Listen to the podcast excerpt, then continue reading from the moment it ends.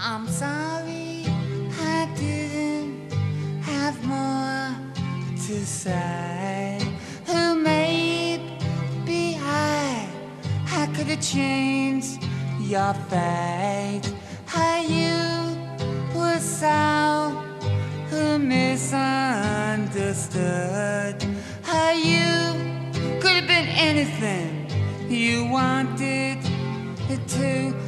Cause it's a sad vacation. Oh, what can I say? 大家好，欢迎收听一画一画，我是老杨我是 DJ 尴尬，，DJ 尴尬 啊，怎么就尴尬了呢？这不是上期插了一首歌吗？嗯，这个蒙克的感情生活里面可能有些尴尬的情况吗？接到上一回了，哎接到上一回了啊为啥接到上一回呢？嗯这这期主题应该是聊电影啊。电影，我觉得这两个都有好看的地方，也都有尴尬的部分吧。嗯，嗯然后接到上一期蒙克呀、嗯，我们是不是赶紧先推荐大家看个电影呢？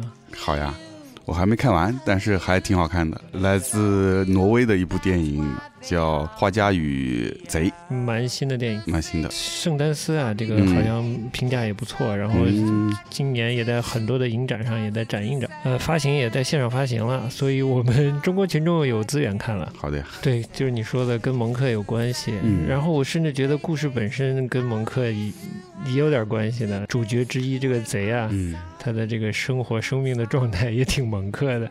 非常焦虑，非常抑郁，呃，我们可能会分享一下吧，嗯就是就这个观后感，我觉得这整个片子真的还是蛮嗯，值得聊聊，蛮有趣的嗯。蛮有趣的。嗯，其实北欧这些年还是挺热的一个话题啊，啊，就是我们不不就不说这个家装了，就是比如 我。以为你要说家呃，装。比如说旅游，嗯旅游目的地，其实北欧就是在疫情前，我我反正我身边朋友还经挺经常去北欧的。哦，真嗯的啊高级！我以为只有网红不去这个冰岛拍张照片都不够红是吧？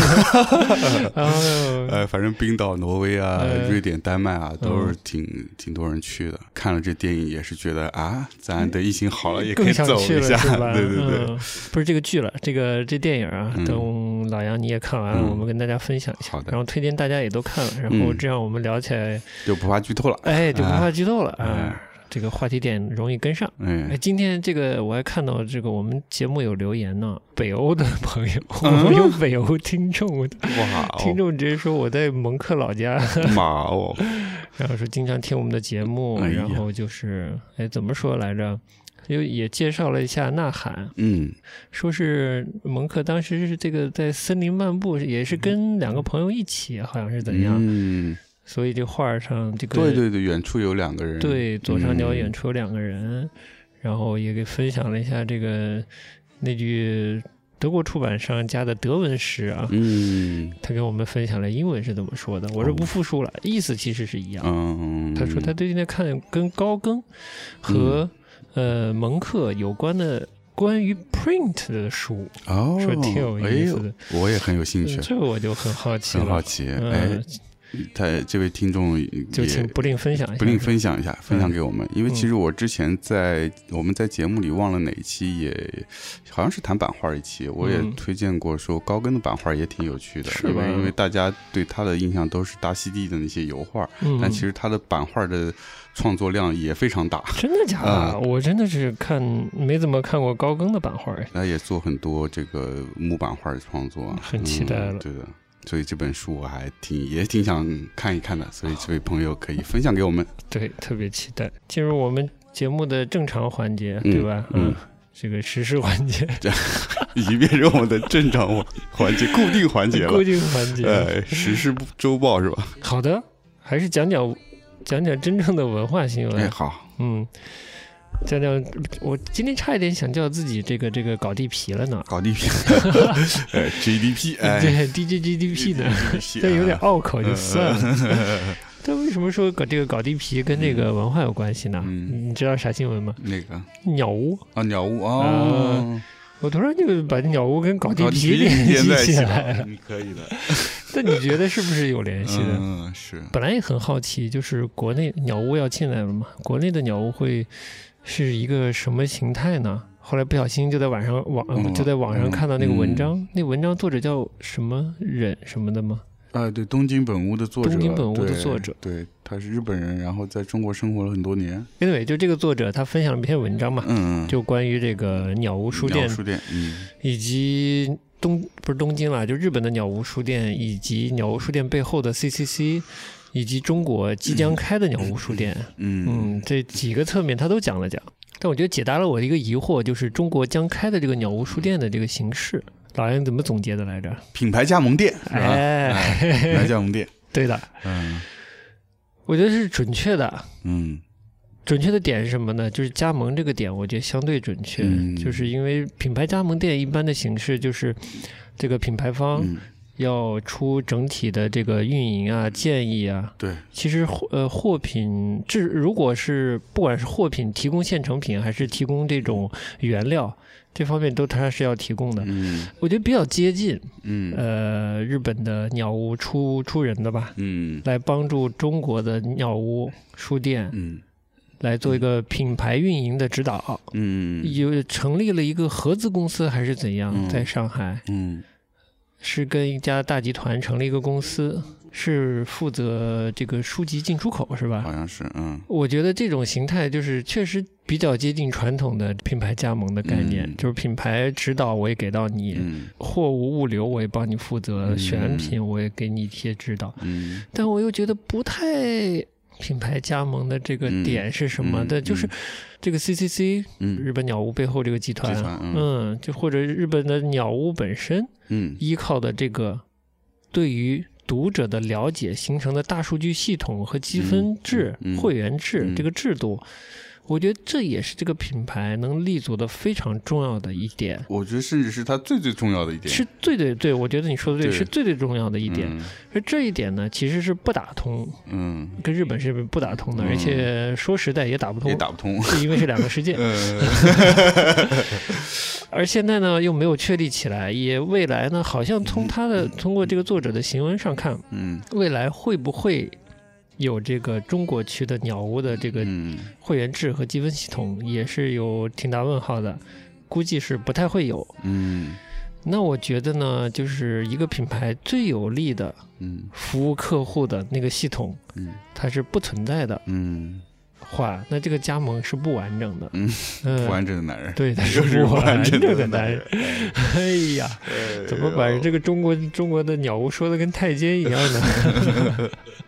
因为鸟屋本身企业是做 DVD 呃这这个 CD DVD 租赁的嘛，没做过这个呃录像带租带是吧赁，最早是录像带租赁，最早是对对对对，嗯录像带租赁，嗯其实就是这种影音娱乐的租赁服务嘛。嗯然后它是因为靠它的嗯这个庞大的连锁系统，所以积累了这些客户，嗯。然后做了它这个叫 T Point 的这么一个积分的制度，嗯。然后做着做着就变成它最最重要的一个资产，嗯。也是应该在我了解里面是日本人最常用的这么一个积分的，因为它不光是在它旗下的这些门店可以使用，它可以已经可以在日很多甚至是便利店都可以用这购物以后可以用这个卡来积分，嗯所以这样的话，它获取到的用户的消费的信息就非常非常全面。你在中国呢？你如果是比如你说这个老杨开一公司叫杨 Point，嗯，然后掌握了嗯。经过几年的运营，嗯。掌握了一大堆消费者在某领域的消费数据，嗯，知道怎么进货了。然后每次都能拿，就是知道怎么进货以后就可以有大订单，然后就开始压榨上游供应商，然后款期一年什么的，大折扣给我之类的。呃，中国运营模式，我操！就是这个系统啊，这个能更好的服务他所了解的人群世代的嗯。这个大的数据系统，嗯。没有进来，而且预估也不会进来的理由是什么呢？嗯。就因为每一家国内的鸟屋书店是独立的，这个项目呢叫做搞地皮，地皮，是 GDP 项目，搞地皮项目。哎呦，这梗只有看了那个风平浪静的观众才了解啊，听众听众才了解。嗯，一会儿我们会说到。哎，就是它是，就像我们之前讲到的，我们去国企的那个美术馆、嗯节目最后不是讲到了吗？不是嫌票价贵吗？讲了背后一个小事儿，嗯因为这其实不是小事儿，这大家不知道啊，这个是信息不对称嘛，就是对地产项目有一个文化文化场馆的一个要求，对国家强制的一个要求吧。我觉得有点类似，嗯，就是不管是杭州、呃呃上海、西安，还有哪我不知道，嗯就是不同的地产公司在他们的项目里引入了这么一个嗯，书店项目，书店项目，但他们肯定愿意引进好的书店项目了，对。鸟屋就适时的进来了。但说到这种这个这种模式，其实鸟屋之前已经在已经尝试了在国内做啊，就是跟南京的精英合作了一个叫 G Takaya 的这么一个书店。对啊，当时还我还挺喜欢那儿的，我去的时候还挺有趣的。就刚开始的时候的确还不错，因为它选品应该也是全部是由鸟屋那边去帮助他们去选品啊、进货啊各方面。嗯当然，我们不说它的价格可能比日本翻好几倍，嗯但整体的这个店里面商品的那个嗯编辑啊各方面，嗯还是我觉得还是比较接近鸟屋书店的那种方向的。嗯应该我记得是南京和苏州都有的啊。嗯然后，但是没过几年，就是去年开始我去看的时候，就觉慢慢觉得他的东西已经不太更新了。嗯啊，或者说更新内容很少，然后原先的那些编辑的，嗯，方向也渐渐看不见了。嗯然后后来有一次意外一看，那个他们应该是这个合作已经终止了，嗯。所以那个招牌上的 by Takaya，不不 by 那个 Tsutaya，嗯。就鸟屋书店的那个那部分已经已经去掉了。对，看来是嗯合作的不是很顺利吧？嗯。因为当时可能我不知道，可能是中方这边其实就是想要这么一个，其实一样也是一个搞地皮项目，他想要 嗯想要有这么一个文化的内容进来，那么也想要就是希望是好的内容嘛。对当然这这个。嗯，初衷还是好的嘛，想要更好的文化内容进来嘛。那咱这就是要面子嘛，嗯相对来说知名度比较高的这个项目嘛，对他们是来说是有吸引力的。对问题是你光进来不行啊，你、嗯 你得后续你怎么维持它啊？嗯嗯，因为肯定作为鸟屋方，肯定是收了前期是收了整个这个策划的费用，估计是价格不菲的嗯策划费用，加上进货啊，把这么一个店实验性的店开出来，估计前期的成本是非常可观的。嗯但是其实前期的成本跟后期比起来也不算很多了，这后期你要持续的维护它，我觉得嗯是更、更重要的。是杭州已经开了，上海这边也要也要开。那么新的这个真正的用鸟屋书店名字进来的这么个项目，它会是会不会重蹈覆辙，还像那个之前的那个项目一样？就像作者在文章里提到，就是卖书，尤其在中国是挺挺残酷的一个市场，嗯，特别有难度的一个市场。对，进口书呢进来，由于这个进口的原因，嗯价格会比较高。是的，国内的书呢，你说从嗯国际的角度说，国内的书本不算贵，嗯但是因为网络的存在呢，这个价格有个畸形的结构，就是标价常常跟这个你买到的价格是不一样的。嗯。就是为了迁就这个各种网络打折这种销售方式，网络这种销售方式，价格会有虚高。嗯嗯。嗯，嗯，这种虚高是为了未来打折而标高的。对，嗯，我有本书，其实二十八块钱我就卖就 OK 了的书，嗯。但为了要上各种网络的平台，未来要有一个低折扣吸引这个消费者，那我先把它定到五十，对然后一个漂亮的折扣，您就二十八买回去了，对对，那这是何苦呢？嗯 然后又会挤的这个线下的销售又特别难。对。这么大的这个 CCC 这个集团，肯定之前做过一些调研吧，所以他们应该是没有把没有想要说通过书这个东西在中国把销售做出来吧。你说的好，嗯。这个鸟屋之前它的特征不就是嗯，复合式经营吗？或？者对。嗯，它的口就我觉得这嗯也是为什么地产商嗯。盯上了鸟屋的啊。点，就觉得鸟屋特别会复合式经营，而不是一个呆呆的只会卖书的品牌，是不是呢？是是是。嗯。嗯对。那其实，哎呀，聊到这儿有点意思，就是嗯。其实我们就要看这个鸟屋进了中国，它没有一个 T points 的嗯。这个、这个会员积分制系统支持它的一个本土化、多种经营的本土化，对。会做成什么样的？我们其实也经常说，就说日本书店做得好，做得好。对，，就说人家的这个呃复合式经营做得好，我们国内各种想抄复合式经营，呃没一家做得出来的，对，都抄的连嘎嘎的，连样子都没抄出来。对。嗯，确实样子都没抄出来。嗯嗯，怎么说呢？正主正主来来了哎哎，那我们就期待一下。嗯，对他们 CCC 的口号是这个叫生活生活方式的提案嘛。嗯，对生活方式的提案 比，如说文创类的东西啊，当然会有啦，嗯包括甚至我不知道是不是会未来家电啊这些嗯都会有，嗯当然还有就是艺术品，嗯，这个我们也是比较关注的，因为会有艺术品，因为日嗯本的呃鸟屋，我忘了是是银座吧，嗯好像银座鸟屋是有有专门有销售艺术品的。好的，我今天早上还在期待呢，嗯就是过两天就要去杭州，嗯，去一睹这个杭州这个鸟屋真面目啊，嗯一睹风采呢好的，。现在不用排队了，刚开始时候还是要排队，还排队是吧？要预约排队。再聊点文艺的，嗯，再聊五毛钱文艺的。来五毛钱。豆瓣儿你现在不太玩了吗？嗯，那你为啥不玩豆瓣了呢？我也忘了为啥就不玩了。原来是因为还是有一些朋友在一起玩嘛，嗯，现在都不玩了，都都陆续都不玩了，所以就嗯慢慢也就不玩了。我理解了。我最近也有一个，我估计可能有十年的友邻吧，嗯他这是在出版社工作的，然后最近我发现他注销了，用户已注销，然后我就嗯问他，我说啊，你这豆瓣不玩了？他说，他就说他不玩了，嗯他觉得没意思。因为我也觉得豆瓣怎么感觉有点变了，嗯。包括一些那种，因为豆瓣有打分制，然后哎豆瓣的分呢，逐渐的被电影啊嗯。这种大众消费的文艺的这个、嗯。呃营销口径看重，嗯。那这些消费品里呢，又有一些是偶像参与的，嗯，那饭圈就有一些粉丝会冲入豆瓣养号，然后刷分儿，嗯这个气氛就不太一样了。嗯那这还有一些之前天涯论坛的那种特别社会的。对，特别八卦的氛围哦也在小组里也在荡漾着，嗯就氛围不太一样。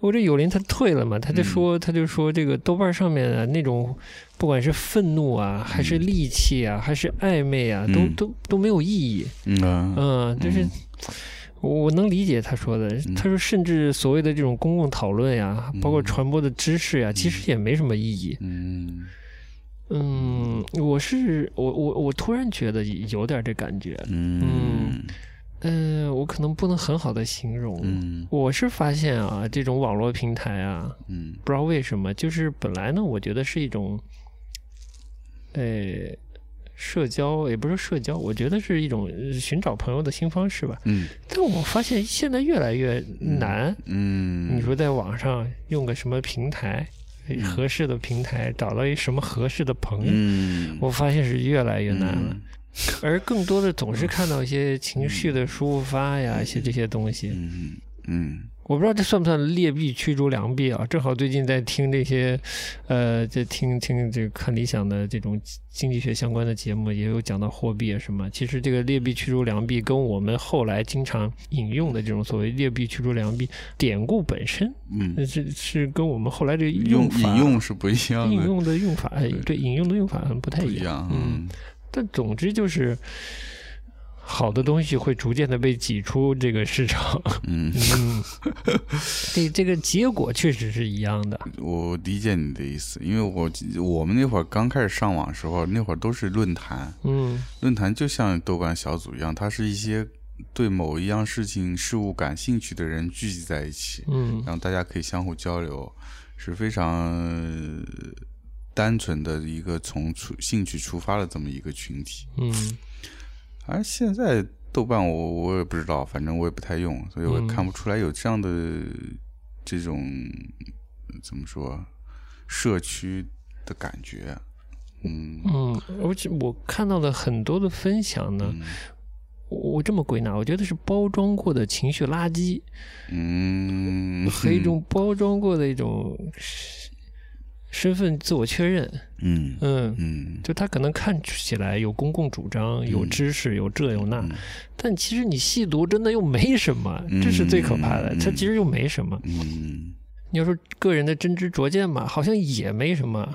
嗯，就是有质量的分享或者真的少，嗯呃，那种我有质量的或者没有特别了不得的质量，说你要多有见地的嗯洞见、没关系，就真诚的分享也少。嗯我现在发现的特别可怕的一个点是什么呢？嗯越有名的电影的一些评价，我在豆瓣上看到的，我都觉得跟我的观感不一。样，嗯，觉得很奇怪。但是那种不有名的、嗯。那种冷门的破片儿，嗯。打引号的破片儿啊，的评论反而会看到一些有趣的、嗯。一些观点。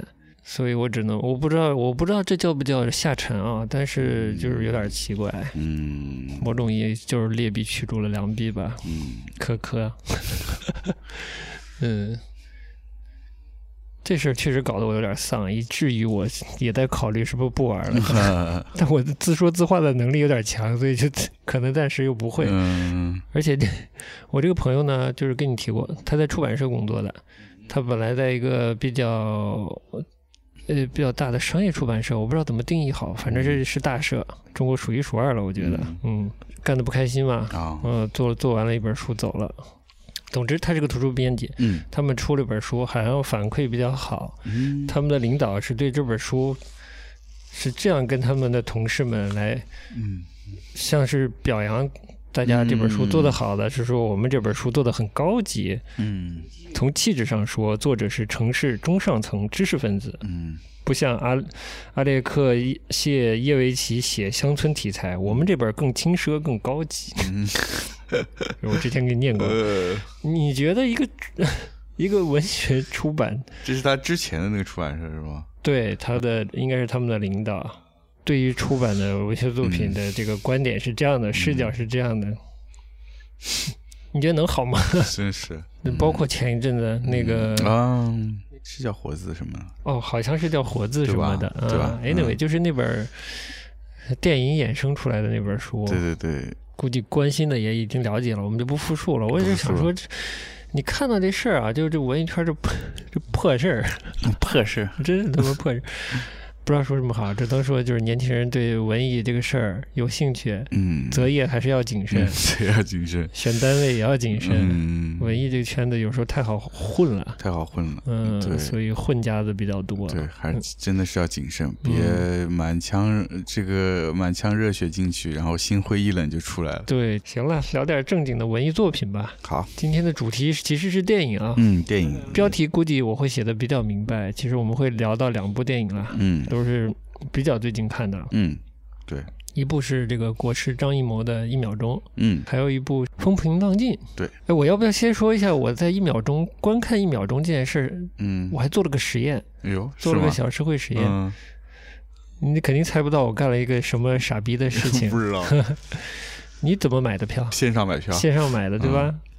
我哥们儿线下买的哎，呀牛逼，哎呀，就神经病。我就是嗯我想了想，我就最近不是都是电子货币对啊，对对对。对，又经常就是我们又会聊到蚂蚁金服乱七八糟，嗯。就老说大家脱离纸币，嗯。这个老年人阶层越来越嗯，对，就是没有智能机的话，生活越来越麻烦。嗯。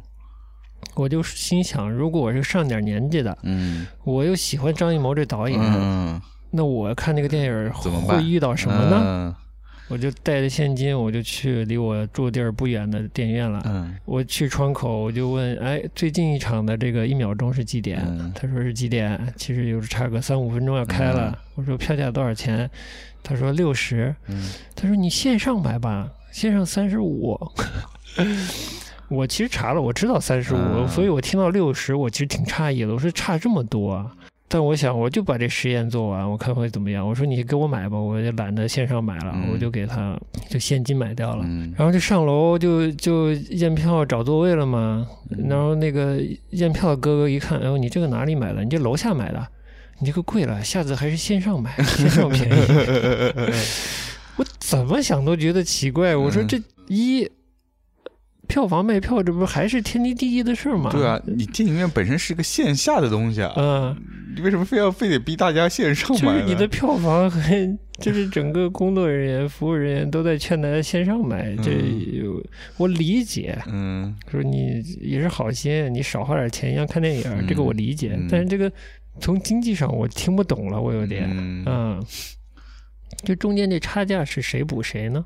嗯，是有补吗？这个我真的好想让这个电影销售放映的这个业内的人士给我普及普及。我可能之前也了解过，但我现在真的忘了。嗯我真的，我觉得是蛮奇怪的。是蛮奇怪的，嗯这还有希望，就是大家就是别从我这儿买，越买越低就好了。这怎么听着跟买书似的？嗯难道这这这个书就是电影的价格，这个票房价格标出来也是虚高的，就为了诱导大家线上消费，嗯然后给平台增加大数据？嗯，我真的不懂。我就觉得我要是一个老年人，我没有智能机，我也太他妈太吃亏了，这是亏吃大了。嗯为为什么想看一秒钟？你是为什么想看的？我是之前看到网上说他本来要参加柏林影展，嗯，然后临时撤掉了。哦，对对对，这个嗯新闻我看到的，嗯我看到看到的，嗯，我就比较好奇，我说就是他拍的什么了，还要到临时被撤，这么对啊，而且？到他这个经常出席海外电影节的人，这还能被撤？还能被撤掉，这得多大胆啊嗯对，而且好像是金鸡电影节开幕本来要选这片，后来也被换掉，哦，好像也是，就都特别临时。嗯，然后反正也听说了，有嗯比较重的删改，看完我总觉得哪里不对，你知道吗？嗯，就觉得那男主角叫什么什么九生是吧？好像是，就是太记得叫这个主主要的角色，然后就觉得他这个好好不容易从牢里跑出来，怎么嗯不直接见他女儿？为什么还去看那非要去看那电影，看这一秒钟的电影啊？嗯，就就不理解啊。不理解后来回来一看哦，搞半天是他有一个整个的背景的呃设计全部被剪掉了。对的，大概是个什么故事呢？就是一个一个劳改犯也分厂，他从自己的厂逃到了另一个厂，嗯嗯，就是为了看这个厂里放的电影。嗯在电影里呢，有一段这个新闻简报，嗯，就报全国的这个欣欣向荣的这个革命新闻。嗯对，然后呢，其中有一段他听说了，是他他女儿被拍到了，被拍到了，他就想看。是哎，动机就是这样的，嗯整个行为动机就是、嗯是大概是这样的。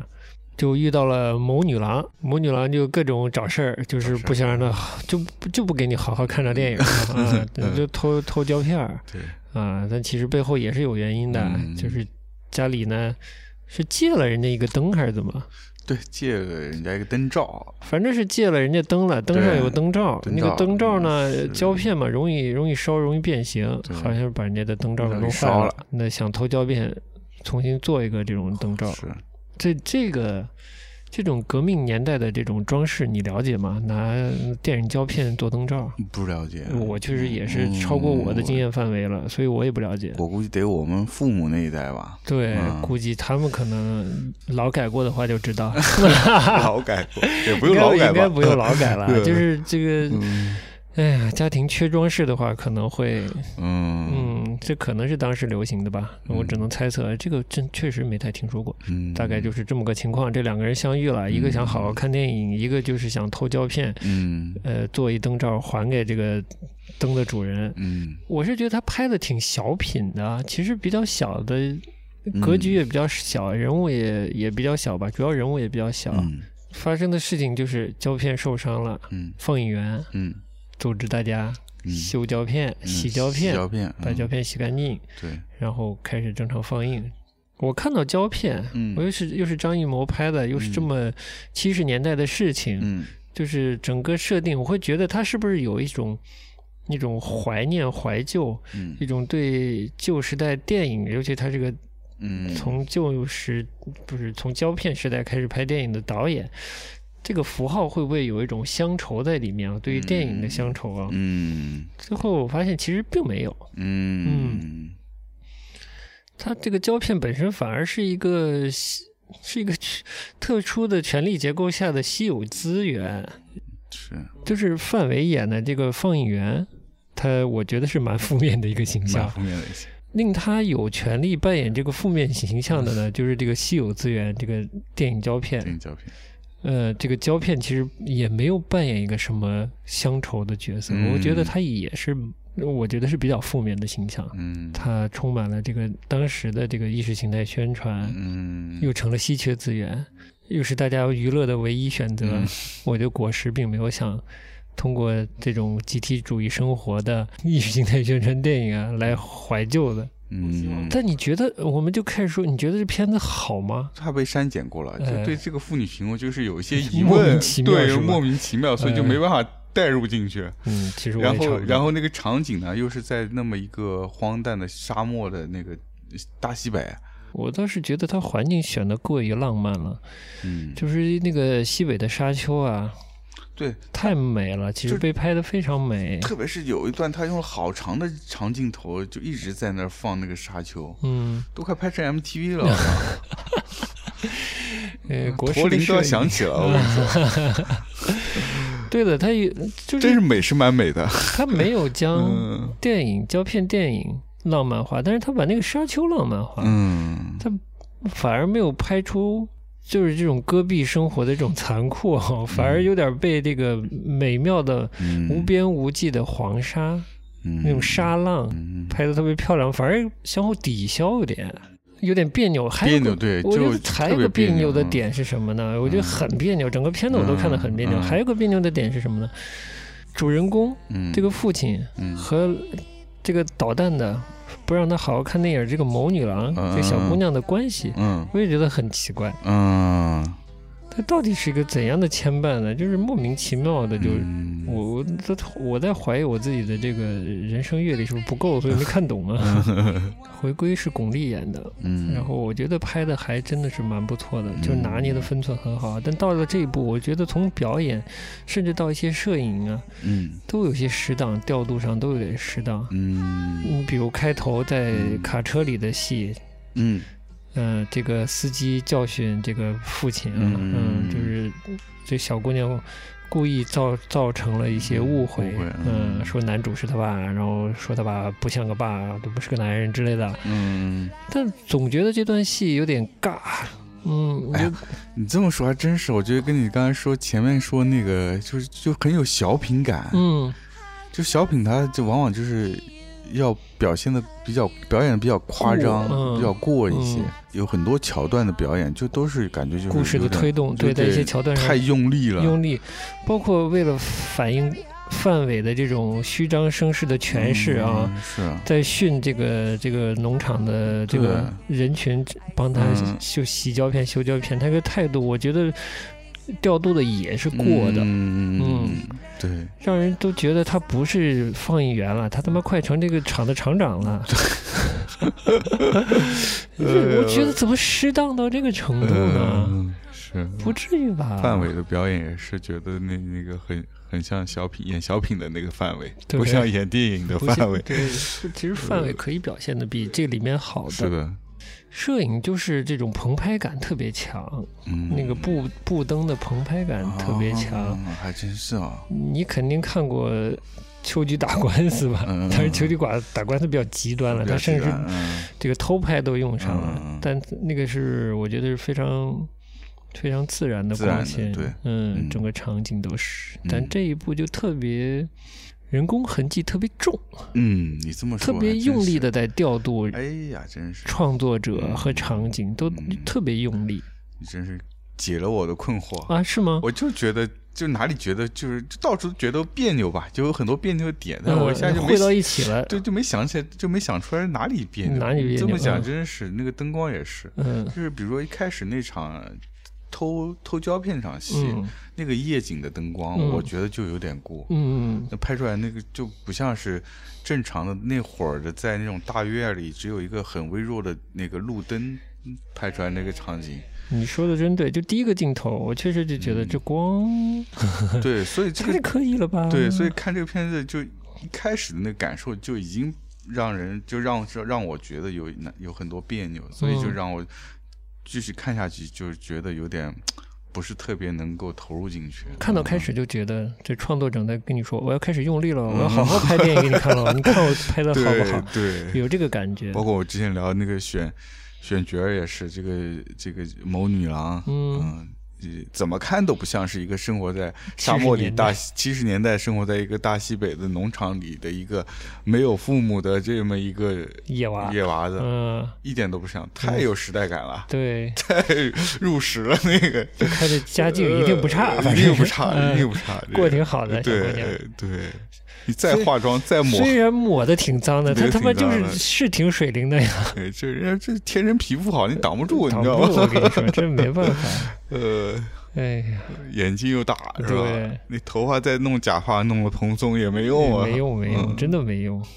这个主角的性格也有点，嗯也是某种刻意，我也不知道怎么说好。嗯，我说不清他是一个当时没有被劳改的时候，他是一个什么人，哦，我也搞不清他是当时的这个街头混混打架被劳改了，嗯，还是 真的是有知识，嗯呃，成分不好被劳改了，嗯还是怎么着？我看不出来，一会儿闷，一会儿狠，一会儿温情，嗯，我觉得是有一有一点分裂。看不出来，嗯，完全看不出他是知识分子，是不是？而且我插一句，我最近买了两本那个《收获》，嗯呃，这个比较官方的文学杂志。嗯为什么买呢？因为我看到豆瓣上有林读了徐浩峰的短篇小说集，嗯然后就读者吐槽说，这个不是《收获》杂志里都收了两篇了吗？嗯我一心想，我不买他的集子，嗯我看看现在的这个官方文学杂志的这个风貌如何。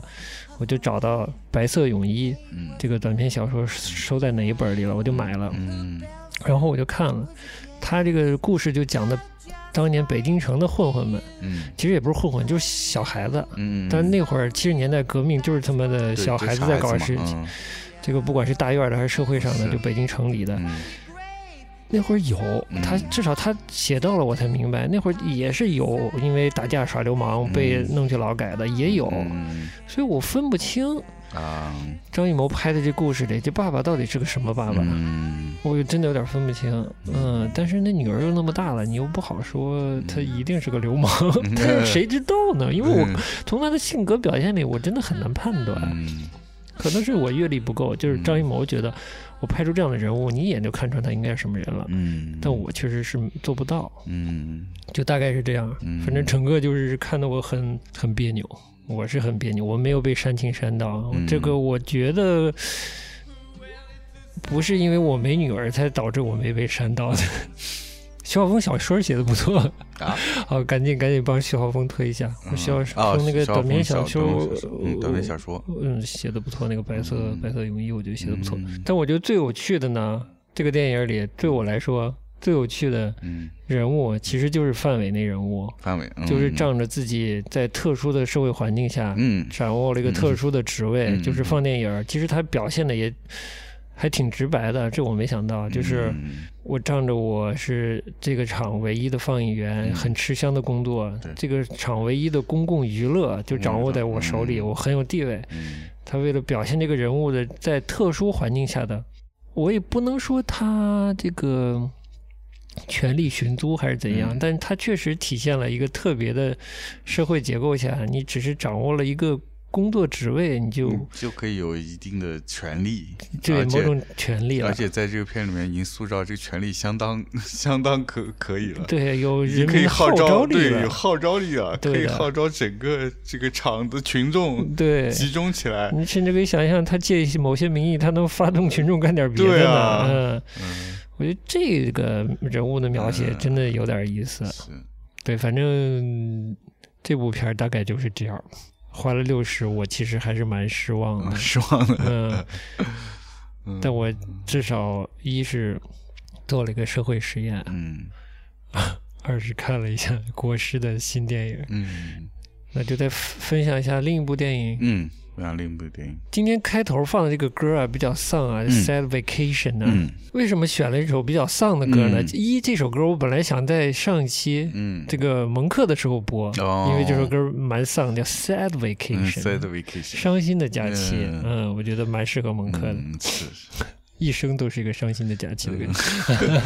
过二个，我觉得嗯今今天要聊的这俩电影也都比较丧。是哦 Sad Vacation，啊我怎么我又开始查了？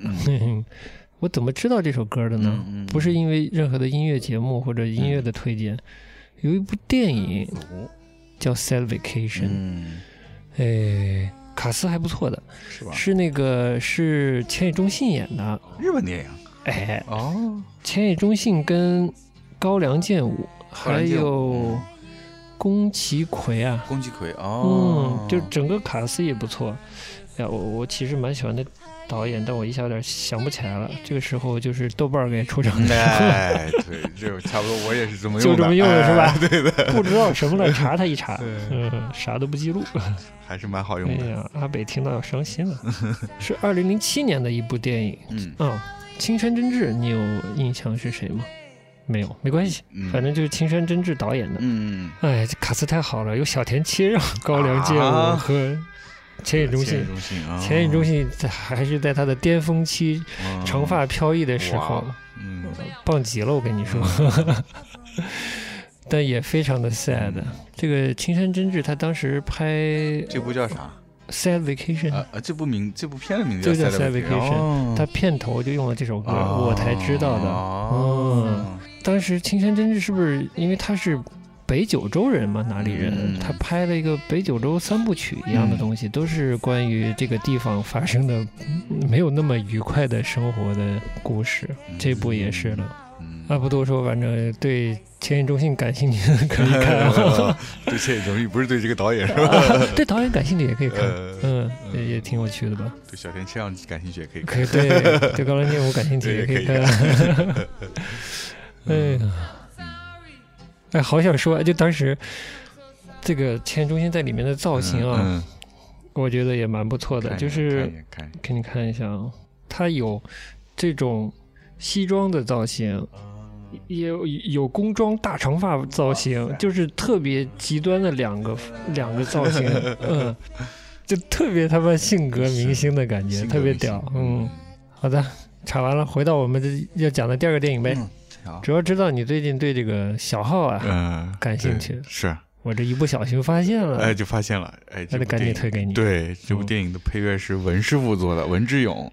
他是监制啊，监嗯制了这个音乐，哎，结果你还告诉我，不光有文志勇，因为我其实不太了解，就是嗯老一波的中国这个摇滚乐圈的人啊。嗯，我昨天听你说还有什么老炮儿了，鼓手是用的刘孝松，嗯。就是特别早的一个嗯中国的摇滚乐的一个鼓手吧，比较知名的鼓手，就是当年红勘的那场中国火，他也参加的，那其实算不算赵牧阳是平辈儿的呢？应该差不多吧。哦啊，然后这个刘孝松之前，我不知道你有没有，我觉得应该你有看过，以前鲁豫有一档音乐节目，你记得吗？那是在凤凰还是 MTV 啊？凤凰还是 MTV 我记不得了。嗯嗯，然后当时他的搭档是这个刘孝松，他们俩一起主持的。我那我应该是看过了，嗯应该是看过这没没印象了。这位男士我是没印象。好的，然后、哦还有这么说，对，嗯然后还有就是吉他，因为他有用了好几个吉他手，其他、其中一个吉他手是这个，包括贝斯是同一个人，是叫嗯龙龙，是以前报家街四十三号的吉他手。哦。啊，，就是汪峰老师的之前的这个吉他手这个班底哎对啊班底，对，是我觉得都是文师傅的面子。对对对，我猜的的确，这个配乐还是挺好听的，蛮嗯，嗯，蛮有嗯，哎呀，我真的很难形容，但我就就蛮喜欢的，有有个性，对，有一定深度就就整个片子就不时的飘扬着这个小号的声音，啊，尤其在后面的这个部分，我觉得今天嗯，可以跟大家分享一下，哎，包括那个主题歌，我觉得也挺好听的，它是用的应该是闽南语还是什么？你说闽南语的那部，嗯就是里面唱到那个吗？对对对，对哦，那个一会儿我觉得也可以分享一下。男主角这个张宇是吧？张宇，张宇，嗯，呃，性格男星，呃性格男星也嗯是性格男星啊。下下一代的下一代的廖凡，廖凡，哎呀，是不是？可以可以可以，呃有点那个方向，呃是有点哎出露了一点端倪。那是他自己唱的，唱的还挺好。我都不知道他他可是好像是贵？贵州还是哪里人哦？哦，这可不是他母语，啊是吧？他唱的算很不错了，很不错。啊，嗯。我以为有一个姓姓林的那个台湾民谣，啊，林声祥，对我以为是林声祥的，啊我都更猜得远了，我都猜到林声祥去了。是，但是我后来听了两句，觉得应该不是伍佰，伍佰声音嗯没这么 没这么细，更粗一些。可是你有仔细听那个宣传曲吗？伍佰唱的宣传曲？没有，我都快听不出五百味儿来了。是吗？啊，嗯 那个他用的唱腔好奇怪，就嗓音使用的方式我反而是因为音乐 才看了这部片儿。啊。但看完觉哎，得他看觉得很好，不只是音乐啊不只是音乐，不只是音乐，还挺有趣的。看了这片儿，就刚开始那个画面出来，这个两个两个少年骑个自行车嗯进到一个那种以前那种叫什么楼啊，类筒子楼啊，类筒子楼，对，这种像老公房一样的这种楼里面的，就一下子就让我先想到了这个这个这个这个娄烨的电影，还有那个又又两个少年的感觉，让我想到这个最近前段时间火的那个迷雾剧场的隐秘角落啊，，嗯包括那个片儿的那个色彩的那个感觉啊，嗯，都都有点那个意思。嗯，有的。虽然说是一看了一下介绍，说是一个年轻导演，看上去片子还算蛮成熟的。我来聊聊这个年轻导演，嗯还是聊聊配乐的事儿。先说一下配乐的发现。配乐，嗯我是因为看到呃呃音乐监制是文师傅，嗯，我就给你推了嘛。对，然后我发现音乐嗯，这个负责音乐应该是作曲这部分，嗯叫蚊子。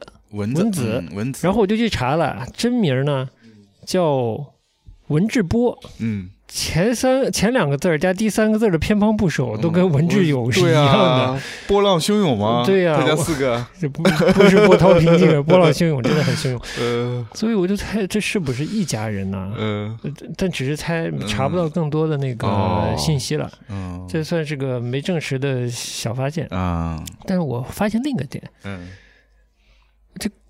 这个文子呢，他本科学什么我不太记得了，嗯。他研究生好像是北大哲学系的，嗯。我觉得对对做音乐是有影响的，就你嗯跨门类的学些别的知识，嗯。我觉得有在他身上反映出来。嗯。嗯，你不觉得吗？就是那个，嗯、我这不是哲学音乐哈，但我觉得他在 气氛的渲染上要多于对他对音乐性的编排是。是是这一点我感受到了，我也觉得有点哲学。呃，就他用用那些音乐，他完全是在专注在怎么使这些音乐渲染整个气氛，嗯，而不是说在在强调那个本身的音乐性。对，咱是先分享还是其实聊聊故事，还是怎么着？可以先来首歌呗，那就听听一点音乐。快两小时了。我觉得很插个音乐。啊 会删掉些的。嗯我那我们来一段有音乐的，就是嗯。我觉得里面很重要的故事是嗯。这个小宋佳跟张宇，就是这一男一女他们之间的这个故事的发展的，我觉得很有意思。嗯。小宋佳呢在里头还唱歌。了，啊，他也唱点闽南语嘛。南语，嗯。然后后来剧情的推进，这个配乐也上了。我们嗯先听一点儿，嗯。嗯，姐，不用刚，没事。你好学生，像我们，也不是什么重点班的，他还是我初恋。后来，他跟他们单位那什么领导去什么夜总会，被我爸看见。啊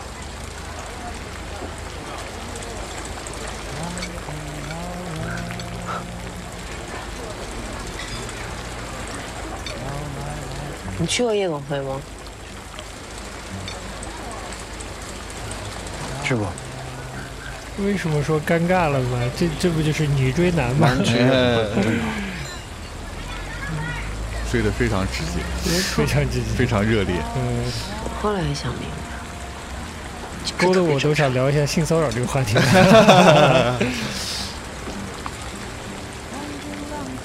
小宋佳演的真的蛮好的，嗯，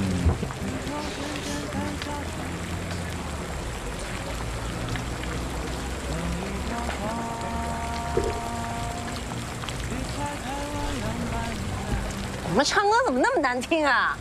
你不会唱，我唱。唱给你难听啊！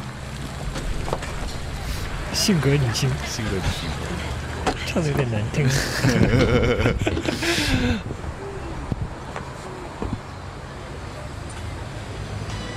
这部戏演演员真是演的都还不错的。嗯所以得谢谢黄渤呀。这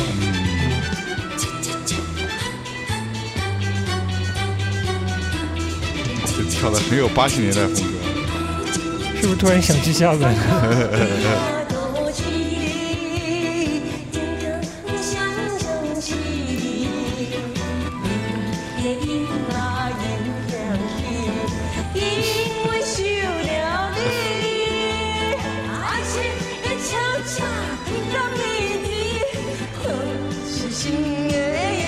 听过这首歌吗？听过，以前是不是看台台湾综艺的时候听过？对对对对对，嗯，那咱俩一样。他是那个有点像日本的演歌，对对对对，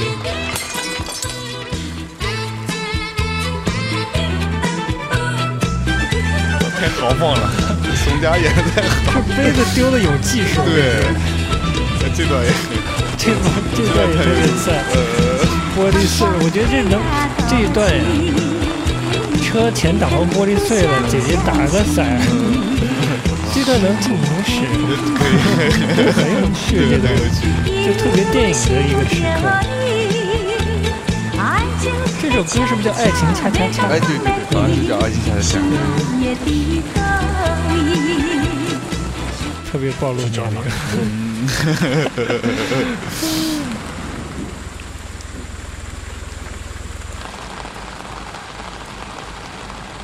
咱俩明天看电影啊？再说吧。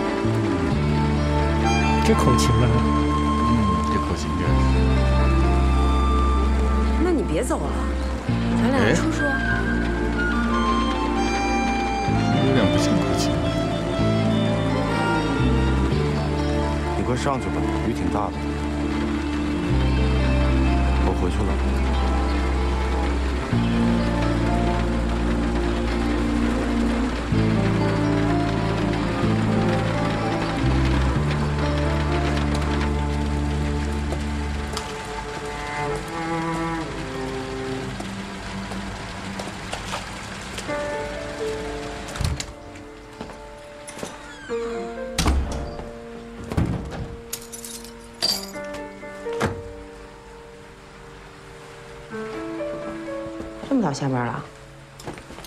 去哪了？你怎么又吃泡面？送你回来的男的是谁呀、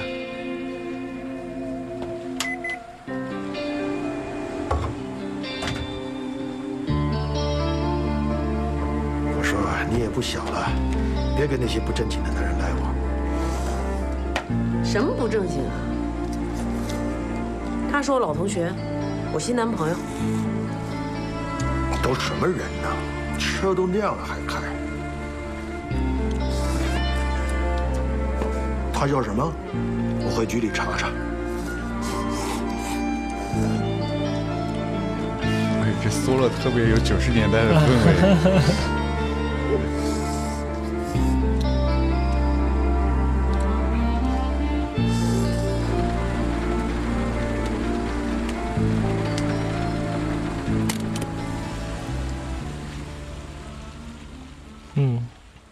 这段配乐大概大概是这样的，挺好听的，嗯，是不是？是是是嗯，就不复杂。其实不是在，我觉得所谓乐理啊，甚至嗯在所谓的作曲这个角度上啊，嗯可能不是特别的复杂，但编的特别好，我觉得。嗯，就有一个情绪是主轴，但是那个情绪逐渐又特别丰满。而且我觉得他的那个这一段儿跟前面那段儿在那个呃大繁华排档上对，就是整个这个情绪过度延续过来就非常契合。嗯是一个本来是一个老的台语歌的那么一个一个风格，嗯是一个在就是特别算算是比较欢乐的那么一个一个状态下，嗯然后转到一个相对比较忧郁的这么一个曲调上来，嗯就就那衔接就衔接特别顺畅。对，把这个本来是一个有点尴尬的一个女追男的一个努力去热络的场景，进入一个相对平缓的一个，嗯把这个情绪压到下面了。嗯嗯对。但是你在那个旋律旋律里面，你还是能听到一点点那个悸动悸动，对对对，嗯这处理的真的好。真的蛮好的。然后马上就到了，就是我觉得可能偏多一些表现宋佳的情绪。嗯，他又女追男又不太成功这一段，嗯嗯然后回家呢，他爸又说你不要乱认识人，是吧？嗯嗯，就是这个嗯。挫折和 和某种意义上的压抑都来了，嗯嗯，但那个悸动要表现出来，对嗯对，而且这个悸动可能不只是呃宋佳这一面的，小宋佳这一面的，对，可能暗暗的也带着张宇这一面嗯嗯，我觉得这这处理的真的很微妙，不愧是学哲学。可以可以可以，好，回回来稍微说说电影啊，嗯，这个李霄峰你是一点都不了解是吧？了不？了解？他以前有个笔名，笔名叫 liar，就嗯。骗子那个 liar，、嗯。但是他写过什么我确实忘了，我大概可能看过一些。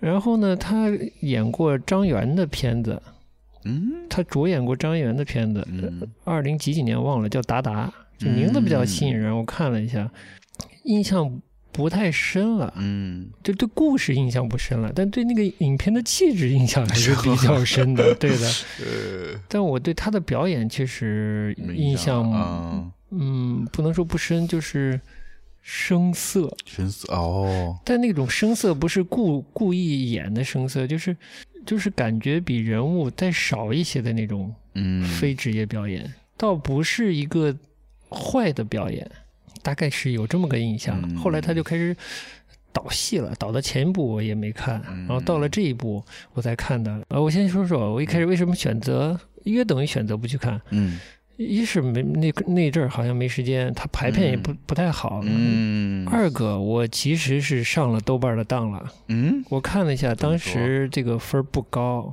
而且都在说一些编剧方面的负面评价。嗯，然后我又想了想，张元儿他可能是一个非常弱表演的、弱剧情的东西，我猜的啊。真的有空去搜的时候已经下线了，下线了算了算了，嗯嗯。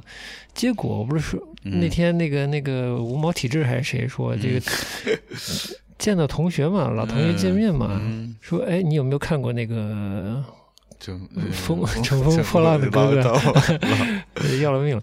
那个有没有看过《风平浪静》？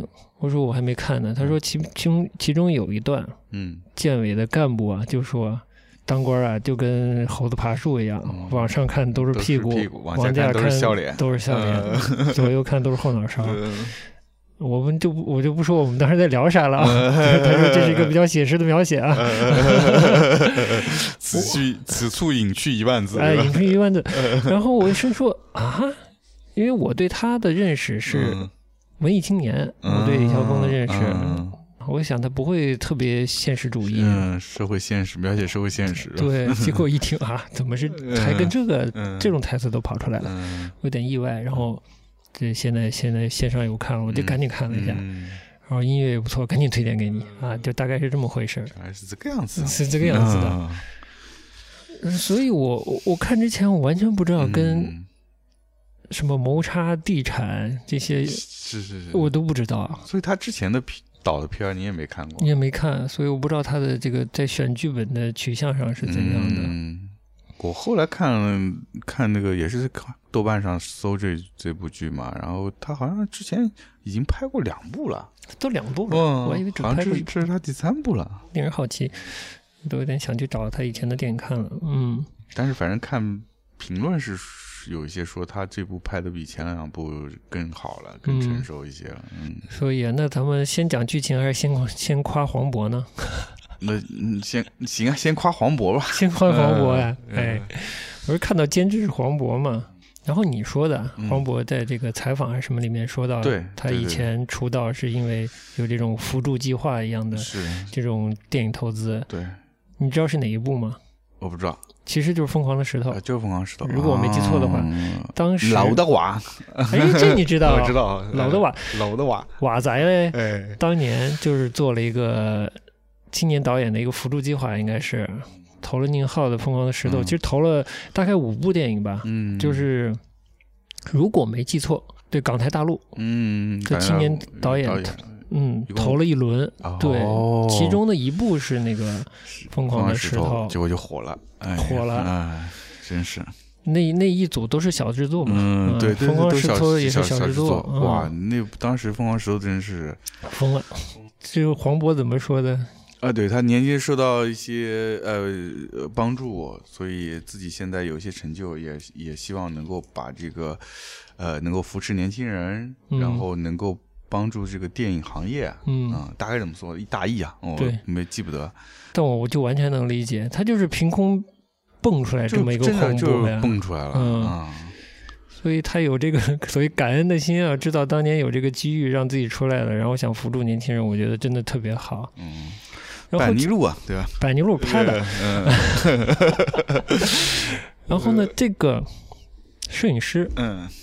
没记错的姓松，他他是、呃八二年的，嗯就是八零后的摄影师，然后嗯他的上一部电影是《过春天》，嗯其实也是一个类似于青年导演扶助计划的一个是什么青葱啊，还是什么？是跟可能是田壮壮，还嗯要不就是贾樟柯参与的一个一个青年导演的这种投资计划。嗯你现在顺下来，这个年轻摄影师也有机会了。他之前嗯拍这个《过春天》，我觉得他表现力蛮好的。对。然后这一部我觉得表现力也不错，嗯，对，这在部摄影蛮好的，嗯，嗯，真的，你看，你就随便挺一个构图，这构图就挺好的，就挺好的。嗯，包括刚才在那个大排档那场戏，那两个人的构图、嗯颜色彩，嗯，可以的，相当可以，相当可以嗯哈。哎呀，嗯，我其实挺高兴的，就是感觉嗯年轻一代的呃有有人才要出来了的这种感觉。嗯，拍当代的故事，黄渤做这事儿还是意义挺大的，嗯。而且他有这种自己受过恩惠，也要回馈给这个行业的这个心也是非非常好，特别正能量，特别正能量，特别正能量。嗯。因为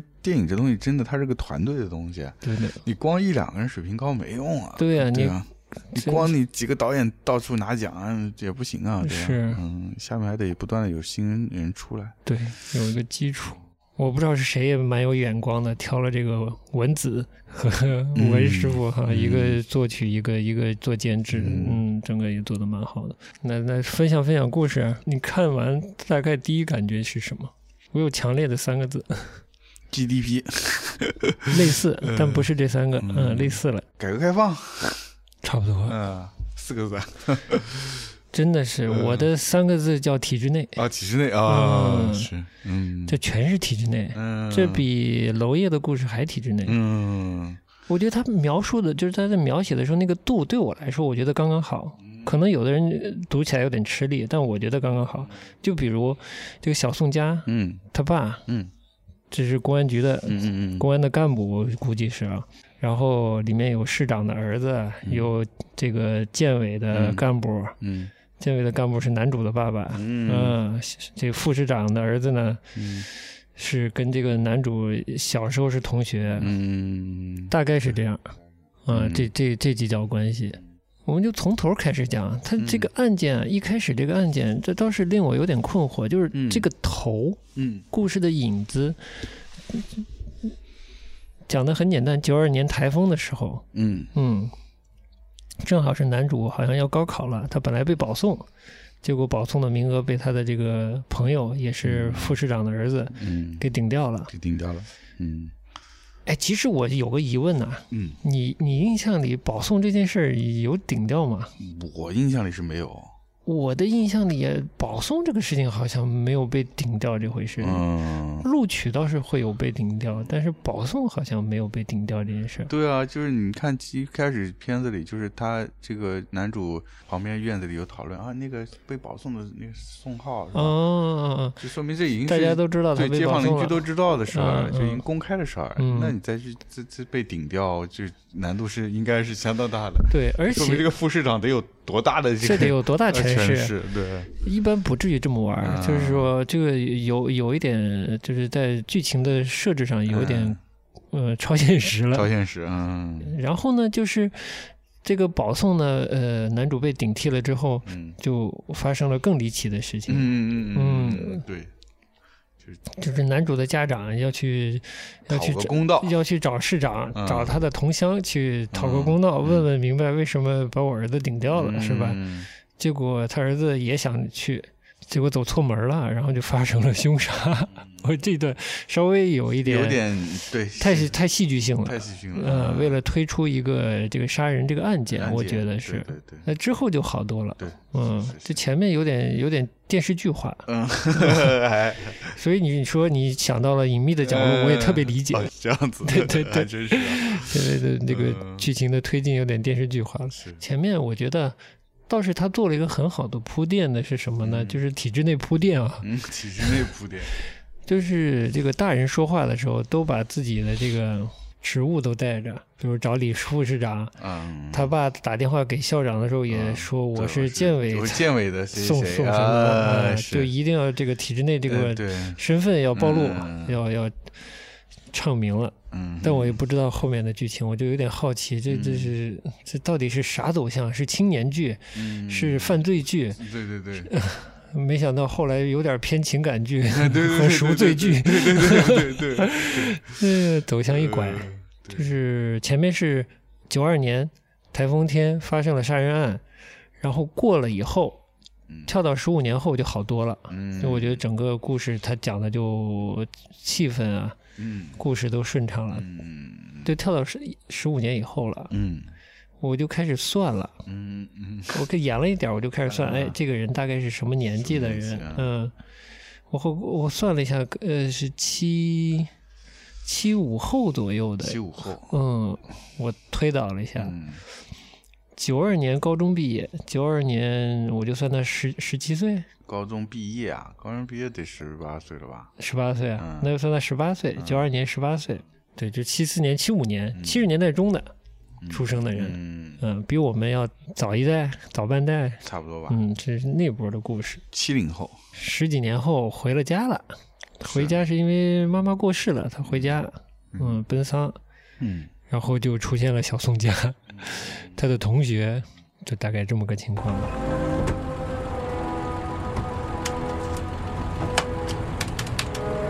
百七十五，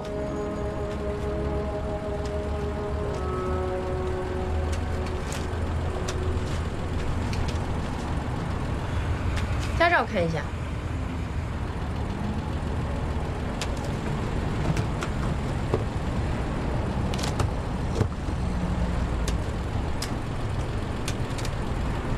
宋浩，真是你啊！我的天哪，我都快认不出你了，多少年没你消息了？你不记得我了？他有说，就是男主十五年前错杀了一个人，失手杀人，其实是他爸帮着他一起杀的。嗯，你觉得他逃掉这件事情合理不合理？不合理。嗯，对，这是这也是蛮困惑的，在剧情上。还有，其实是严格意义上来说，最终的杀人凶手应该是他爸，是他爸因为，他，爸 最后捅补了一刀才丧命的，对呀、所以反而是这个真正的这个执行最后一刀的这个凶手还还在原来的这个地方，对的，还升官了。必须让男主离开。对，这部分的设置有点像，他必须有一个罪，然后以及必须要离开这个故事现场，然后再回来的感觉。嗯，对，我是觉得啊，逃是可以理解，就是如果案没发，但是这个年轻人啊年，轻人对，我觉得他的这个伪装啊，承受这个现实生活的能力可能比较低，嗯。但是可能以他爸的这个情况来说的话，安排到采石呃雕石雕厂的话，可能不是一个特别合理的选择。但人物呢，就是进入了十五年后，他他变成了一个内疚又自我压抑的那种然后张宇就表现的还挺好的。嗯然后他回到了原来的城市，他就要偿还，嗯，师徒偿还。然后是，其实这十五年，他背井离乡就是一种偿还。对，而且他感觉是他也不觉得他这个偿还有尽头，嗯，所以呢，有人追求他，他也不愿意接受。对，然后呃，比较主动的去找到了受害者的那个独生的女儿，想去提供一些帮助什么的。就是犯错人，他想要去弥补自己的错失，嗯。但是又不知道如何弥补。对，这台上待了十五年，他又不知道这个到底要待几年才算把这事给偿还我完我。突然想拐一下，就是你其实了不了解金基德，我本来也想聊一下金金基德？嗯，不了解啊，他的这个人物性格有一点金基德的那个嗯电影里会出现的性格。嗯，就金基德的电影里常常出现那种暴虐又又带有这种佛性自赎、自虐的那种倾向的这种人格，嗯我觉得倒是倒是有那么一一点接接近，但没那么极端了。嗯金基德的故事和人物都是相当极端的，嗯，他对自己也很极端。嗯，就是你看的时候，你有没有投有没有人物的投射，有没有投射到可能不是具体的人，嗯。还是他们处这些人整人个处境。整个处境，或者是他们这些人物关系形成的这么一个体制内，你说的这个体制内的这个环境，感觉还是有共鸣。嗯。包括像建委啊这种，听到这种建委啊什么的，呃，包括副市长啊这种，虽然不是亲身经历，但还是会多少有一些共鸣吧，就是觉得比较近。比较近。像包括像这些像什么，嗯，领导家的孩子，这个作威作福这种，嗯还是有经常有听说到。嗯，我觉得这是省会城市小孩儿会比较多能体会到的这种氛围或者现象。嗯，我觉得是的。这个整个的大的一个体制内的这种权力，有点儿又不明显，但又有点时不时就冒出来，无处不在的那种感觉啊，嗯是有的。是那谁家家长是这个局的？那个孩子家长是哪个嗯嗯哪个部门的？包括李唐和这个男主和李唐的关系，也是一个很微妙的，看似是是以前是个好兄弟，但是嗯那个兄弟是、是，塑料姐妹花呀。嗯，就是不是说相互利用的关系，嗯而是说有一些相互依依赖依存的一个关系。哎，我感觉理解是，是嗯，一边依赖学习好，一边依赖凶狠有权利。对对对对嗯对是不是有点就？对，有点互补自己的优势的那种嗯感觉。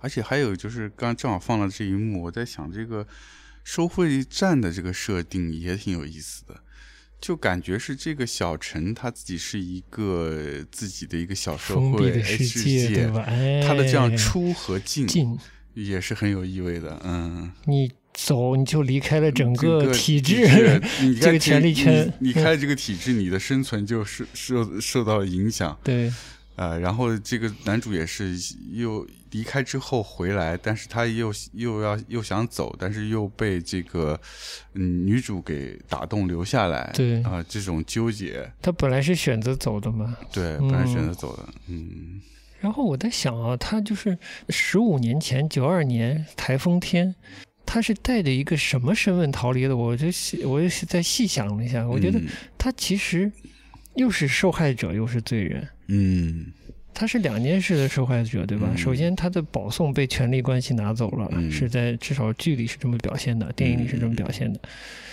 然后，其实这个失手杀人，我觉得作为一个少年来说，他其实也是受害者。嗯他在一个挺极端的、奇怪的情况下，嗯，他失手杀人。对，我觉得放在北欧，他会被处理的很好，不至于逃走。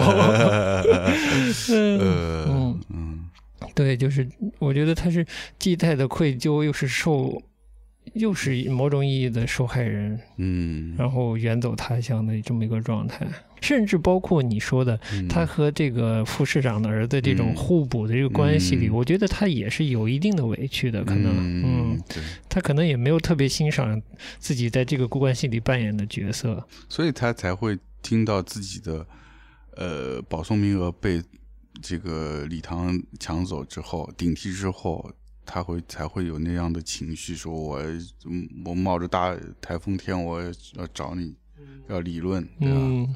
就他们关系之间的这个关系没有那么的牢固，怎么说呢？他从一个自我压抑的一种非人的状态啊，一种赎罪的状态，慢慢的被这个小宋家啊，嗯好像给拉回来，嗯呃，拉回一个正常的、相对相对平常的一个心态，进入所谓日常生活的一个状态，嗯都开始开玩笑了嘛，对吧？是现在有小孩了。就是怎么说呢？感觉有点被强行救赎了，还是怎么着的？嗯，是不是有一点这种感觉我们来听一段那个强行救赎的音乐。好强行救赎的。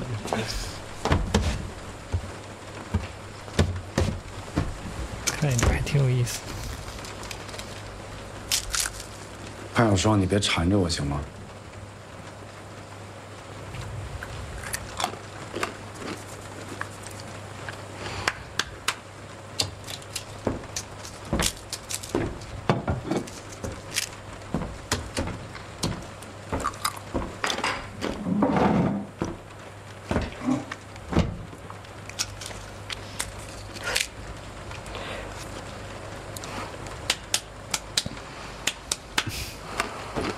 把自己当外人。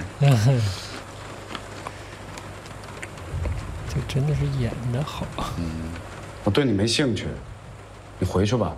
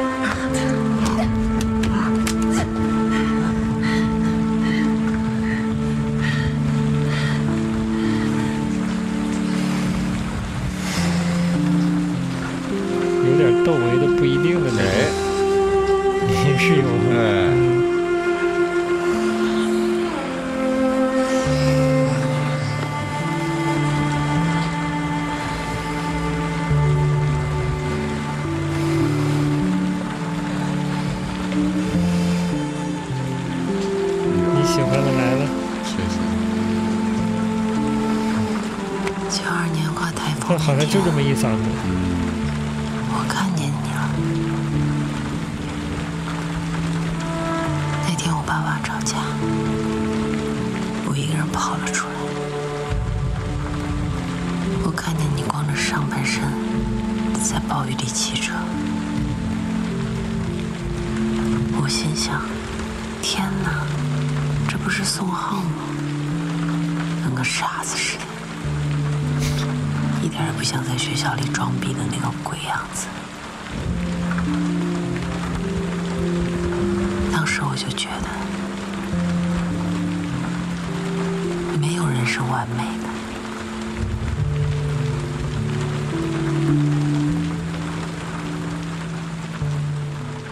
你在听吗？强行救赎。绝对救赎啊！这些是老婆也有了，这个工作单位也有了。所以说工作单位这个事儿其实这个处理的也特别好。嗯。哎，就是不知道是是在哪个部分暴露了这个女主的爸爸是公安局的嗯。这个干部之类的啊，嗯。所以就令他在收费站工作这个事情啊，嗯。解释了很多事情。嗯。一，他是有我们的生活经验啊，嗯。就是家长给安排的，嗯。但又安排不了特别好，是就在这个高速公路收费站。嗯，但可以怀疑的是，他学习成绩一定很不好，很不好啊，哎。才不得不安排到这样的嗯工作岗位了。一是安排的，二学习成绩不好。嗯，对，但这个这又是我觉得，唉，我也不知道怎么说好啊。嗯我总是觉得学习成绩对人的生活这个事儿，嗯虽然我们聊大学什么聊过了，嗯但我觉得还是有点有点影响的有点太多了。啊，我也不知道怎么说好，我真的说不好。但我就嗯总觉得中国啊，尤其这个稍微小一点的城市啊，这个萝卜坑啊，呃，这个嗯学习成绩啊，对人的生活命运影响，我总觉得是有点过了，嗯有点有点真的是过了。你看完那个《画家与贼》，嗯你估计会有一些感触。嗯，像男主的这个状态在这样小城市里就就翻不了身了，嗯，很难翻身了应该是，嗯甚至像这个女这个宋茜，呃，不是宋佳演这个呃女主角，嗯就是因为学习成绩不好，连她嗯。爸是公安局也没用，嗯。你也就最多是在收费站收个费。也看得出他是不是一个特别想经营自己、想在社会上挣扎的人，嗯所以他可以比较嗯。心态比较平静的就接受干这么工作的。我嗯。我我觉得我能理解，对。就是有这样的人是有的，对对对对。嗯，但不代表就是他没有生活热情，但是他对在社会上打拼，他其实没有太多的想法，他不愿意。对，这个我我也能理解。嗯，我甚至能理解有的人他在年轻的时候，嗯，在中学阶段什么的，就对学习没有那么热高的热情，但也不代表他人坏或者有多么蠢或者怎么着，对吧？就是品格又不好什么，我觉得都不代表，对，就只是没有那么爱学习，没有那么爱学习。没有那么争强好胜。是嗯对，这个我觉得也是跟社会有关系。我，你像日本也好，德国也好，就它的社会分工非常细之后，嗯你不一定说是我一定要学习好才能找到好适合自己的工作，对对不是唯一的出路。嗯特别是我记得，就是看很多日本的片儿也好，那个呃新闻或者一些综艺节目也好，他往往他会说我不擅长学习，就学习是个技能，我不擅长学习，嗯但我不擅长学习不代表我不擅长别的工作。对但我们这好像就是一不管你要干什么，你就得先学习好。对哎，就是对人的可能性挖掘的有点点给的机会太太太小太窄了对嗯。结婚吧，咱俩。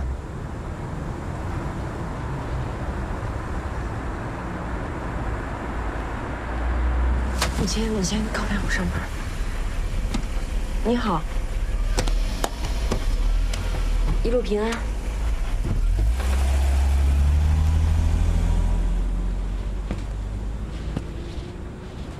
咱俩结婚。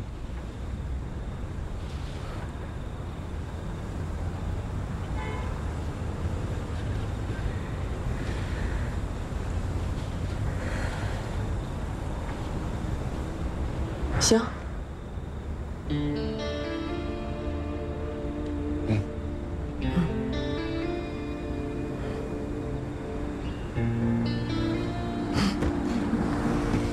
你好，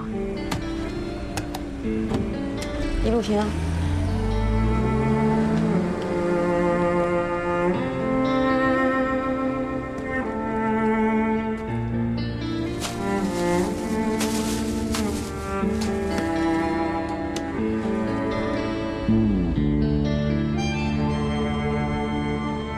货架最里边。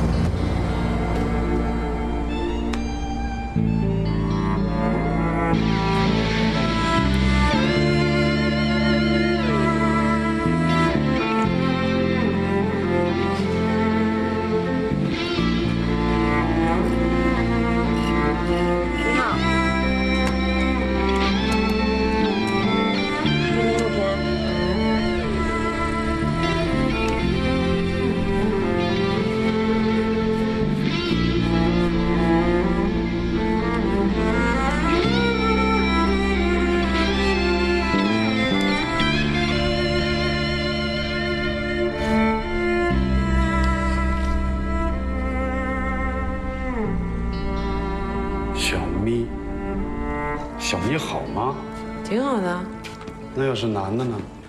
男的就叫小酸，小小什么？小酸，小酸，酸奶的酸。送送回家，送上门。随他妈。刚才他们都嗯。这镜头一转啊，这求完婚镜头一转就开始就是已经怀孕了，要有孩子了，对对对对对，开安安排孩子名字了，嗯对对对，什么送回家、送上门儿、送上门儿，宋江还开玩笑随他妈。开自己玩笑，说自己送上门的，那挺有意思的。啊，这马上要到这个重要的台词。男人来到这个世上啊，就是来追生的。以后不管碰到什么事儿，都得扛着。嗯，圆圆和江帆去澳大利亚的事啊，基本办成了。我退休以后呢，也去那边住。嗯，我这几年过的呀，就像猴子爬树似的，往上看都是猴屁股，往下看呢都是笑脸，左右都是后脑勺。对不对？你刚才说的特别好，看，就是他爸爸有了新的妻子，要了个新孩子，然后要移民澳大利亚，就跟这个高速公路的收费站又硬合上了。就是我在这个体制内捞够了资本，我就走了。啊，你逃你是逃走，我完成了我的这个职业生涯啊。或者说权力寻租生涯，我也走了，是吧？我是觉得设置的特别好的点是什么呢？其实这就是我的疑问啊，也不是疑问，就是我我对生活中国生活的一个基本认知。我操！哎呀，你说这个这个体制内这个东西，嗯，就大家参与者好像都没有那么幸福，这是图啥呢嘛？所以在在他爸刚才那个说话那段，我就就挺特别好，把那种在体制内的那种人的状态反映的很好。嗯，他是一种其实很压抑，嗯，很不习适应，但是又要顺应这个体制，然后呢，又要表现出一种怎么说？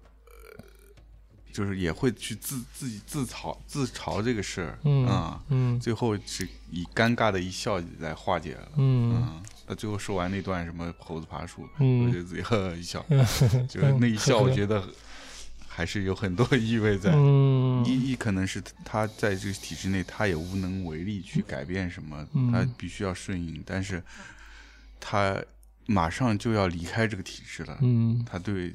自己未来生活还是有一个憧憬，他有一个松口气的那个那种感觉。我是觉得啊，那我就开始放大了啊，嗯，就是我这个我的这个放大好像对已身已身去对已婚人是不太友好的。就是我总觉得这个环境，你就是怎么结婚成立家庭，然后像他要一个小孩子，我总觉得就是哪里怪怪的。这个整个逻辑上。这个逻辑就是什么呢？就维持现状，就是所有人都是就是成为既得利益者，然后嗯，占够了便宜跑啊，对，就为了离开这里。嗯，那如果没有离开这条路的人呢？这个选项就是我尽可能的占这个体系的便宜。嗯，总我总觉得这个逻辑下面这个事情是不会好的，这事情是不没有就不会幸福的。就包括我们成天在电梯里看到的那些广告，孩子几到几岁学英语、学思维，它指向的是什么呢？嗯，学得好，上个好学校，然后又是什么呢？嗯，出来找个好工作啊，这一个完美人生的定义，做个人上人，人上人。我觉得最重要的点是要做人上人，就得占别人便宜，把别人压到脚下。我觉得这是这个价值观涵盖在里面。嗯，但我我们也讲过大学教育，我我比较理想的状态是什么哈？嗯，而且特别是非私这个私立大学这种公营大学。它是国家支持的，税金支持的，就是全民支持的。我一个全民的机构培养出来的人才，是为了当人上人，这是不是很滑稽呢？我觉得是特别滑稽的。我就凭着这一点，我真的是我不想有小孩这个东西。我觉得他凭什么要被生出来参与这个这种残酷而又无聊的一种竞争呢？然后成为人上人，然后尽可能占这个体系的便宜。就这个游戏玩的太无聊了，我是觉得。电影聊不下去了，我又要岔了。嗯，我真的是社会节目主持人。我那天坐坐出租车我去找你，就是我们去去那个江南布衣那个展，出租车司机就跟我聊天儿。嗯，呃，到了武宁路那儿不太好走嘛，开始聊天儿。怎么一不小心就拐到房地产这件事上了？哎呦，哎，你不是说也奇怪吗？怎么最近这个地产打电话找你挺多的？明明经济不好，是怎么好像房子好卖了似的？嗯，这司机啊，这哥们儿就跟我说：“哎，我这也经常拉这个房产房产中介什么的，今年房子还是好卖的。”啊，他自己本来也好奇，为什么大环境这么差，房子也好卖？他说：“其实手头有钱的人，环境差不敢做别的事儿。”啊，最保险的还是是买买房子。啊嗯，我一下就醒了。然后哥们儿就开始跟我聊天了，就说：“嗯哎呦，这个就是，呃，我听说现在金山很好，现在很便宜，嗯，可以考虑，可以买。嗯呃，还跟我交流了一下，他以前看到了上海某地的房子，嗯但是这个没有果断的出手，这里外里亏了一百万的感觉。哎呀，他就跟我聊聊聊聊了半天，聊到最后我说：“哎，那、呃他就说你现在一个人啊？嗯我说我一个人。他说：“哎，那你不行了，你你买不了。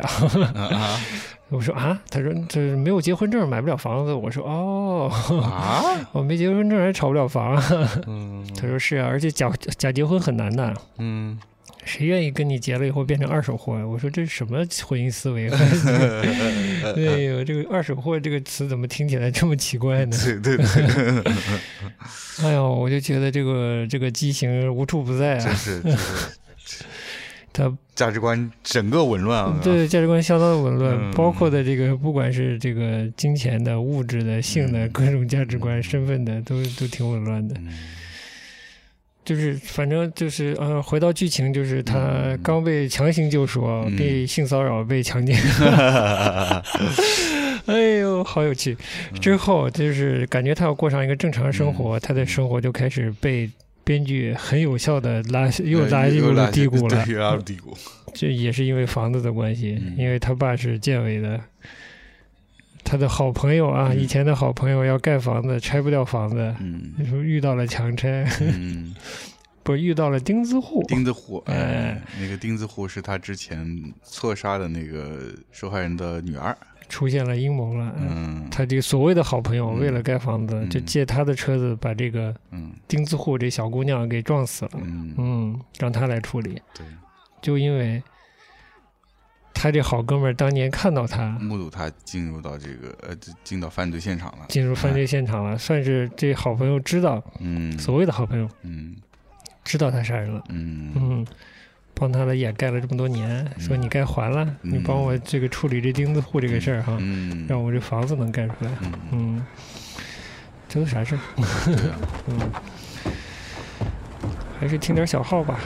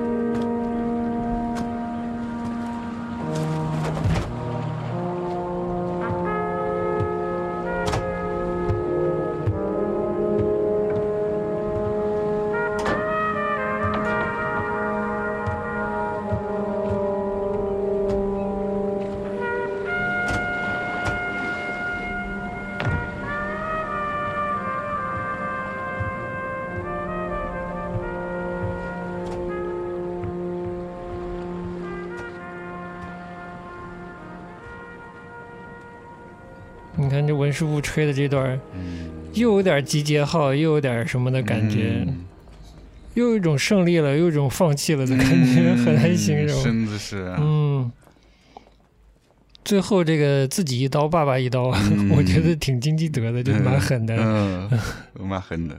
这段词也挺有意思，就是说你现在结婚生孩子了，你想自首，你是不是太自私了？嗯我就有点对“自私”这个两个字有点有点摸不清了。嗯嗯，所有人都在熬，没意义，真的没意义。五条人唱过了，生活本没有意义，生活并没有意义，是吧？只有爱情就大家都在熬，就觉得熬到头就就出头了啊，总觉得熬就为了熬熬到个头儿。对，熬嗯到个头儿。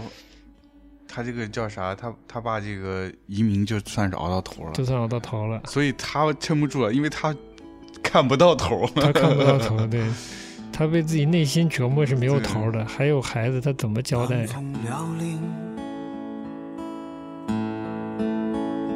聊来聊去，條兵。